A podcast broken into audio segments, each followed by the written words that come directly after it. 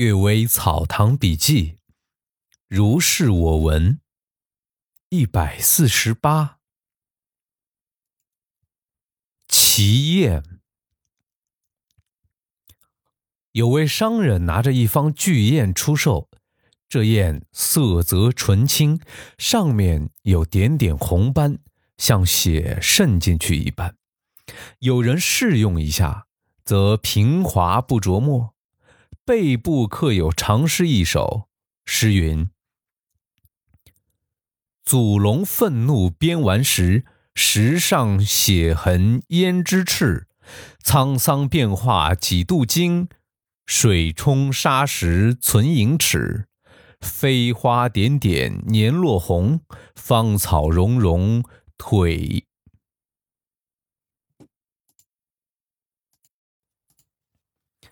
芳草茸茸挪嫩碧，海人路得出银涛。娇客姿接龙女兮，云何墙浅充艳彩。如与强师思鬓癖，凝脂圆不任研磨。振肉翻成遭气质，因难鉴赏古所悲。用夫良才谁之责？案头弥老。欲蟾蜍，唯汝伤心应泪滴。后有题词：康熙己未年重阳节，参花道人降机，偶尔拿实验请他题写，马上就写下这首长诗，因此将诗刻在砚背，作为这桩轶事的纪念。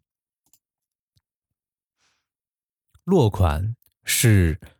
一愁二字没有写姓，不知道是什么人。参花道人也无从考证。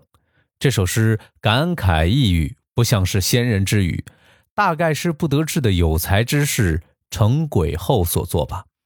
商人开价十两，还价到四两，他不肯卖。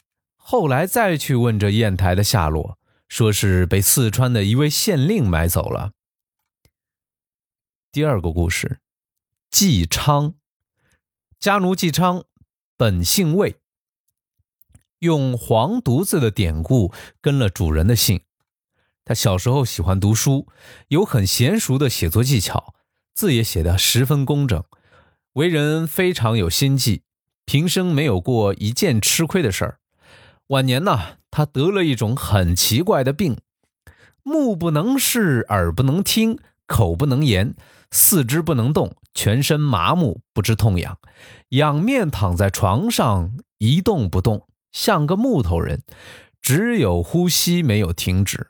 家人知道他没死啊，就按时拿食物喂到他口里，他还能咀嚼下咽。经过诊断，发现脉搏平缓，毫无病征，连名医也束手无策。就这样过去了几年，他才死去。老和尚果成说：“这病啊，是身死而心还活着，是从古到今的医书里不曾记载过的。这是作孽的报应吧？但这家奴也没什么大恶行，只不过是总为自己捞好处，机关算尽罢了。精明的人，老天是不喜欢的，确实如此啊。”李福之父，家奴李福的老婆。非常蛮横暴力，每天顶撞公婆，不是当面吼骂，就是背后诅咒，什么事儿都做得出来。有人委婉地告诉他，不孝啊是要受阴间的惩罚的，他却转过头去冷笑道：“我定期吃斋念观音，啊，菩萨法力很大，能消灾去祸，阎罗王能拿我怎么样呢？”后来得了治不好的病。痛苦不堪，还说这是我念经时没没漱口啊，烧香用灶火，所以得到这样的报应，不是因为其他的事儿。哎，这个人是真蠢呐！好了，我们今天的《阅微草堂笔记》就为大家读到这里，祝大家有一个美好的一天，晚安，么么哒。